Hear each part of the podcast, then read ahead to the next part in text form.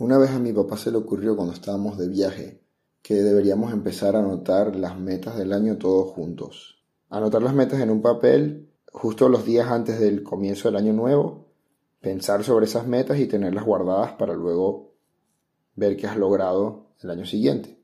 Estábamos en un hotel, me acuerdo, todos juntos y nos pusimos a anotar nuestras metas. Y yo anoté metas como aprender algo de chino, Quería aprender ese idioma para poder viajar a China a hacer negocios en el momento. Hacerme más fuerte, tener mejor cuerpo, tener un mejor carro. Esas fueron más o menos las metas que puse, entre otras. Y recuerdo claramente que estaba muy emocionado cuando empecé el año, teniendo mis metas. Y bueno, poco a poco fue pasando el año y cuando llegó el final del año, todavía tengo ese papel guardado y lo saco y lo reviso y prácticamente no había cumplido ninguna de las metas. Aquí Norman para hablarles de enfoques.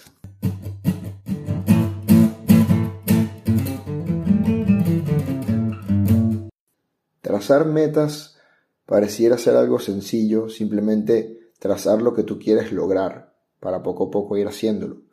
Pero a veces puede ser un poco más complicado que eso, la mayoría de las veces. Porque dependiendo de cómo escribas la meta, la perspectiva que le deja esa meta, hace que psicológicamente actúes de forma diferente para lograrlo o no lograrlo. Por ejemplo, cuando estás entrenando en un gimnasio y te propones que quieres bajar de peso o que quieres ser más fuerte, si solamente utilizas eso como tu meta, es muy difícil que lo vayas a lograr. ¿Por qué? Porque no estás diciendo exactamente a dónde quieres llegar. Puede que bajes uno o dos kilos y sientas que ya lo lograste, pero en realidad no es lo que tú estabas esperando físicamente. Puede que aumentes un poco tu fuerza, pero no sabes después cuándo frenar. Y no es que tú quieras frenar y dejar de hacer la meta, pero al no tener específico a dónde quieres llegar, muchas veces no puedes ver tu progreso bien. Y eso puede hacer que te desmotives luego de mucho tiempo haciendo el mismo, lo mismo para una meta que no sabes cuándo la vas a alcanzar. En vez de eso, si colocas exactamente a qué cantidad de peso quieres llegar, por ejemplo, Luego hacer un cálculo con un nutricionista, algún entrenador o alguien que sepa. ¿Y qué tanta fuerza quieres ganar específicamente? De esa forma puedes saber exactamente cuánto estás progresando acercándote a eso que quieres lograr. Y eso psicológicamente te da muchísimo más motivación y te ayuda a entender mejor a dónde vas a llegar. Luego de que llegues a la meta, puedes fácilmente decir, bueno, estoy satisfecho con esto, a esto es a lo que quería llegar, o quiero tener otra meta basada en lo mismo. Siempre que uno termina de hacer metas, inmediatamente le dan ganas de trazar nuevas. Eso es naturaleza humana, pero que las metas tengan que ver con las anteriores depende de lo que hayamos hecho. Entonces, muchas veces uno puede decir, no, bueno, yo me quiero ver mejor, yo quiero estar un poco más flaco y está bien. Pero si no dices, bueno, quiero pesar exactamente tanto, es muy difícil que vayas a llegar a ninguna meta porque la meta en realidad no está trazada. Y luego de que llegas a ese peso que trazaste exactamente, si lo haces bien, Puedes decir de nuevo, bueno, me veo bien, ahora me quiero mantener y cambias tu meta a simplemente trabajar diariamente para mantenerte. O puedes decir, me quiero ver mejor y pones otra meta de otro peso y otra fuerza o como lo quieras hacer. Esto no solamente se tiene que aplicar en cosas de gimnasio, eso se aplica con cualquier tipo de meta que te estés trazando. Si la meta no es clara, si es muy ambigua, así como yo dije que quería aprender chino, pero no dije cuánto, ni cuándo, ni cómo. Ese tipo de metas, al final es muy difícil que se lleguen a cumplir. Un ejemplo de esto es cuando Arnold Schwarzenegger empezó a ser fisicoculturista, como a la edad de 15 años. Él se propuso que quería ser el fisicoculturista más conocido de todos. Y para eso él claramente puso cuánta fuerza quería tener con respecto a los demás y qué tan grande y cómo exactamente quería tener su cuerpo. Y se puso a trabajar exactamente para eso. Eran rutinas increíblemente fuertes porque sus metas eran bastante complicadas. Pero ya que tenía claro a dónde quería llegar, podía entrenar seis horas en un día porque sabía que era la única forma que iba a obtener ese progreso exacto que él quería tener. Y todos sabemos cómo terminó eso para él siendo prácticamente el físico-culturista más conocido de la historia. Eso, por supuesto, no es lo único que se debe tomar en cuenta cuando se está trazando una meta. Existen otras cosas como, por ejemplo, si tú estás en medio de un sistema que funciona perfectamente, un tipo de competencia, por ejemplo, o un juego, si tú quieres ganar una carrera, tú no puedes basar tu meta nada más en que quieres ganar la carrera, sino tienes que basarla en mejorar tus tiempos y la forma en la que estás compitiendo cada día. Algo así como crear metas a corto plazo divididas para poder llegar a una meta eventualmente de largo plazo. Si no haces algo de esta forma, si no te enfocas más en el proceso que vas a hacer que en la meta como tal, puedes terminar buscando atajos para lograrlo. Puedes terminar buscando de alguna forma hacer trampa para llegar a un sitio al que probablemente si llegas de esa forma, ni siquiera estés preparado para tener. Un ejemplo de esto, si tú quieres entrar a estudiar en una universidad específica, una universidad prestigiosa, tú no puedes buscar solamente entrar a la universidad. Si tienes solamente la meta basada en esa conclusión, probablemente vas a terminar buscando cómo pagar para entrar o cómo hacer algún tipo de atajo, algo que te lleve a estar dentro de esa universidad sin que tú en realidad, se puede decir, te lo merezcas. Pero eso de merecer no se refiere a que porque tú seas bueno seas malo tú tienes que estar en esa universidad, sino simplemente a que no tienes la capacidad en el momento cuando entraste. Si tú no buscas más bien de alguna forma estudiar para poder llegar a esa universidad y tener lo que se necesita, una vez entres, te va a pasar una de tres. Una pues logras acomodarte, que es lo más improbable, lo más complicado, para poder estar en esa universidad y graduarte a tiempo. La segunda es que todo es muy complicado para ti, ya que si no pudiste entrar significa que no tenías el nivel. Y al estar ahí, el nivel es tan complicado que te cuesta mucho. Y por último, que creo que es la peor de todas, es que al no haberle dado suficiente valor y esfuerzo a entrar a esa universidad a estudiar esa carrera, no te has dado cuenta que en realidad es una carrera que no te gusta. Y luego de que tienes tiempo intentando estudiar años luchando porque en realidad como no estás en un sitio donde tú te pusiste por saber y por lograrlo, estás luchando de más. Luego de mucho tiempo es que te das cuenta que esa carrera no es lo que tú querías y que no era para ti. Y todo eso pasa por estar enfocado solo en la meta de entrar en la universidad y no del proceso. Si tú quieres entrar a la universidad quieres hacer el proceso bien, bueno, puedes enfocarte en estudiar muchísimo para hacer las pruebas que tienes que hacer. Puedes enfocarte en conseguir profesores de esa universidad, seguir su trabajo, conversar con ellos para que ellos puedan recomendarte y que ellos sepan que a ti de verdad te gusta lo que vas a hacer ahí. Trazando la meta de esa forma, claro que puedes lograrlo. Pero si solamente te enfocas en que, bueno, voy a pagar para entrar, puede ser universidad como puede ser cualquier otra cosa. Vas a estar en una posición en la cual probablemente no estés preparado para obtener siguiendo con los ejemplos de Arnold, cuando él entró en la actuación, luego de su primera película, él se dio cuenta que él había entrado a un sitio donde él aún no estaba preparado para estar. Tenía tanta fama siendo fisicoculturista que logró obtener este papel en una película, pero él no, no sabía actuar y prácticamente no hablaba inglés. Si se dan cuenta en esta primera película de él, él prácticamente no tiene diálogo, solo muestra su cuerpo. Pero él se dio cuenta de que si él quería ser algo grande en la industria del cine, él tenía que hacerse valer en ese puesto que había obtenido por el privilegio que le dio lo demás en lo que sí era bueno, como el fisicoculturismo.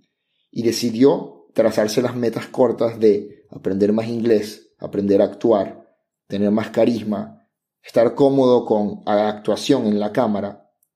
Y todos sabemos cómo terminó esto eventualmente. También Arnold Schwarzenegger es una de las personas con varias de las películas más famosas que podemos pensar hoy en día. Hay una perspectiva más que quiero hablar en cuanto a cómo trazar metas que también es muy importante. Y esta se trata de no basar las metas en otros o en el entorno que no sea algo que tú puedas controlar para paso a paso llegar a esa meta.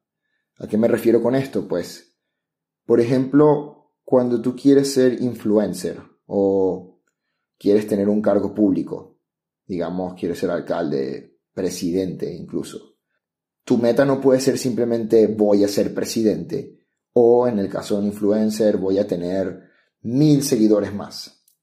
Porque eso no es algo que tú puedas decidir. Eso es algo que decide las personas que te están siguiendo. Entonces, en vez de enfocarte en esa meta basada en lo que los demás y el entorno pueda cambiar, tienes que ponerte en un camino que te haga cumplir esas metas poco a poco porque ese entorno se da cuenta de lo que tú estás haciendo y te lleva a llegar a ese punto. Un ejemplo de nuevo de esto otra vez es Arnold. Cuando Arnold decidió entrar en la política, él no lo hizo directamente. Él poco a poco, cuando tenía entrevistas por, sea por el fisicoculturismo, sea por su actuación, él daba pequeñas notas cuando hablaba que se referían a cosas políticas, para que la gente empezara a entender que él tenía algún cierto interés en trabajar en esto. Se dedicó a hacer muchísimas conexiones con políticos, a entender mejor la política de Estados Unidos, ya que él era austriaco, y empezó a compararla, a decir las cosas que le parecían negativas, especialmente comparándola con el socialismo que había en Austria en algún momento. Y eso hizo que poco a poco fuera ganando fama políticamente, mejoró su carisma, y poco a poco, hasta que en el año 2003 llegó a ser el gobernador de California. De nuevo, cumplió otra meta increíble al tomar la perspectiva correcta para poder lograr cada una de sus metas. Yo mismo, al trabajar en el podcast, siempre enfoco mis metas en relación a cada contenido, cada capítulo, cada episodio que saco, en hacerlo mejor cada vez y en tomar la retroalimentación de las personas que escuchan el podcast para ir mejorándolo cada vez. El resto de las metas eventualmente se van a ir dando siempre que yo vaya mejorando, siempre que tome en cuenta más la práctica, que esa meta final, que no necesariamente es algo que yo pueda decidir, sino algo que deciden los demás. Esa es la tercera perspectiva que quería dar sobre las metas. Uno simplemente tiene que estar dispuesto a pasar por el proceso que te va a llevar a lograr las cosas. Por muy complicado que sea, puedes que incluso tengas suerte y las cosas se te hagan más fácil. Pero siempre hay que pensar que lo más complicado puede llegar. Si no termina siendo un influencer que compra sus seguidores y sus likes y en realidad al estar en la cima crea contenido que a nadie le interesa porque en realidad está en una posición para la cual no estaba preparado para estar o termina siendo un presidente que al hacer trampa llegó a la presidencia y termina arruinando a su país. Y así con muchísimas otras cosas.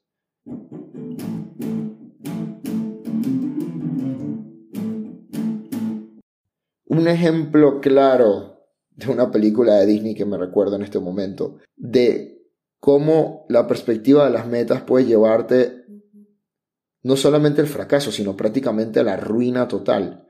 Es en la película de Aladdin y los 40 ladrones, donde el malo de esta película, Saluk, su meta principal es obtener la mano de Midas, este objeto mítico el cual todo lo que toca lo convierte en oro.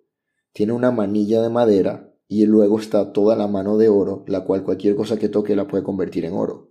Y él se enfoca tanto en esa meta que hace lo posible, todo lo posible para poder obtenerla, incluso tomando como rehén a Aladín. En el medio de toda su trampa, el papá Aladín se da cuenta de esto y le dice, bueno, tú quieres obtenerla, pues tenla. Y ahí es que le pasa la tragedia más grande. ¡Es hora de irnos! Nadie irá a ningún sitio. Entrégame la mano de Miras, Casim, o tu hijo muere. ¡Salud! ¡Tu batalla es conmigo! Descuida, papá. Yo solo me encargo de él. Pero no está solo. Ya no, hijo. ¿Quieres la mano de Midas, Salud? ¡Tómala!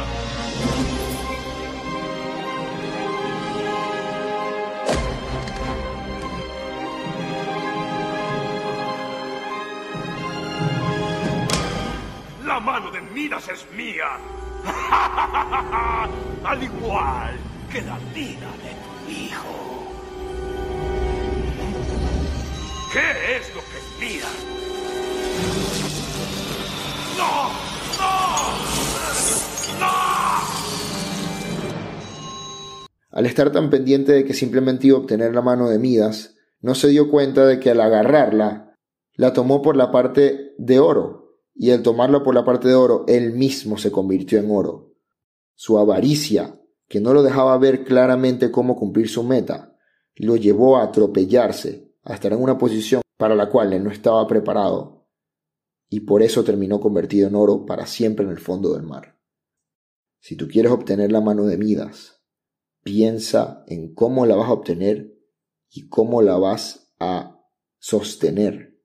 Traza exactamente los números de fecha, tiempo y forma para poder llegar a obtenerla. Enfócate en ese camino que tienes que lograr y acuérdate que las cosas externas, como tomarla por la parte de oro, son cosas que tú no puedes controlar Así que enfócate en las cosas que sí puedes controlar para que logres obtener la mano de Midas sin convertirte tú mismo en oro. Así que luego de yo haber visto que no cumplí casi ninguna de mis metas, cambié completamente mi perspectiva sobre ellas. Empecé a trazarlas de forma más concreta, diciendo exactamente qué quería tener, en cuánto tiempo y cómo.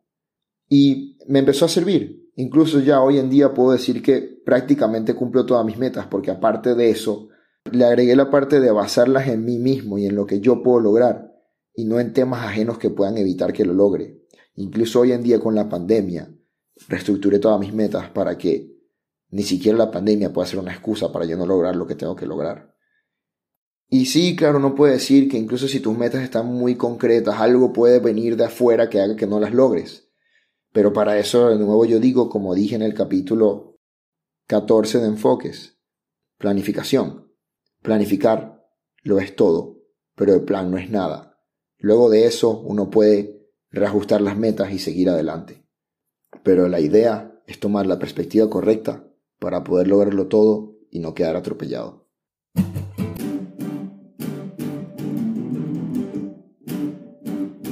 Muchas gracias por escuchar este capítulo, eso es todo lo que tengo para ustedes hoy. Recuerden que si tienen alguna pregunta, alguna duda, creen que lo que estoy diciendo no es completamente correcto, pueden ir a enfoquesconnorman.com. Si conocen a alguien que esta información les pueda ser de ayuda, por favor, pásenle el podcast. Si esa persona sabe hablar inglés y prefiere leerlo, también pueden verlo por LinkedIn o por la página enfoquesconnorman.com en la parte del blog. Y si esta persona simplemente no le gusta meterse en la media, háblenle de esto. Que con que llegue a la mayor cantidad de personas que esto le pueda servir, ya es suficiente gratificación para mí. Muchísimas gracias. Hasta la próxima.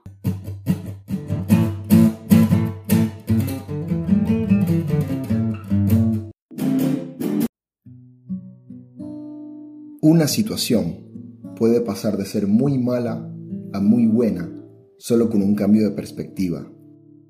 El enfoque que le damos a cada momento de nuestra vida determina el camino que vamos a seguir y qué tan felices podamos ser.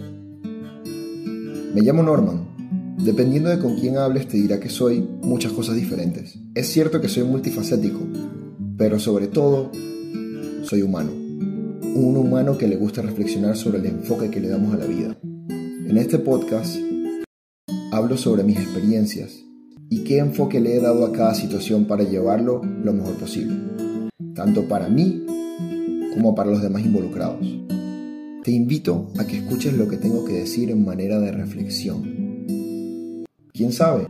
A lo mejor te encuentras con un buen tema para discutir o para ser parte de tu vida. Sin importar el caso. Gracias por tomar el tiempo de escuchar. Enfoques.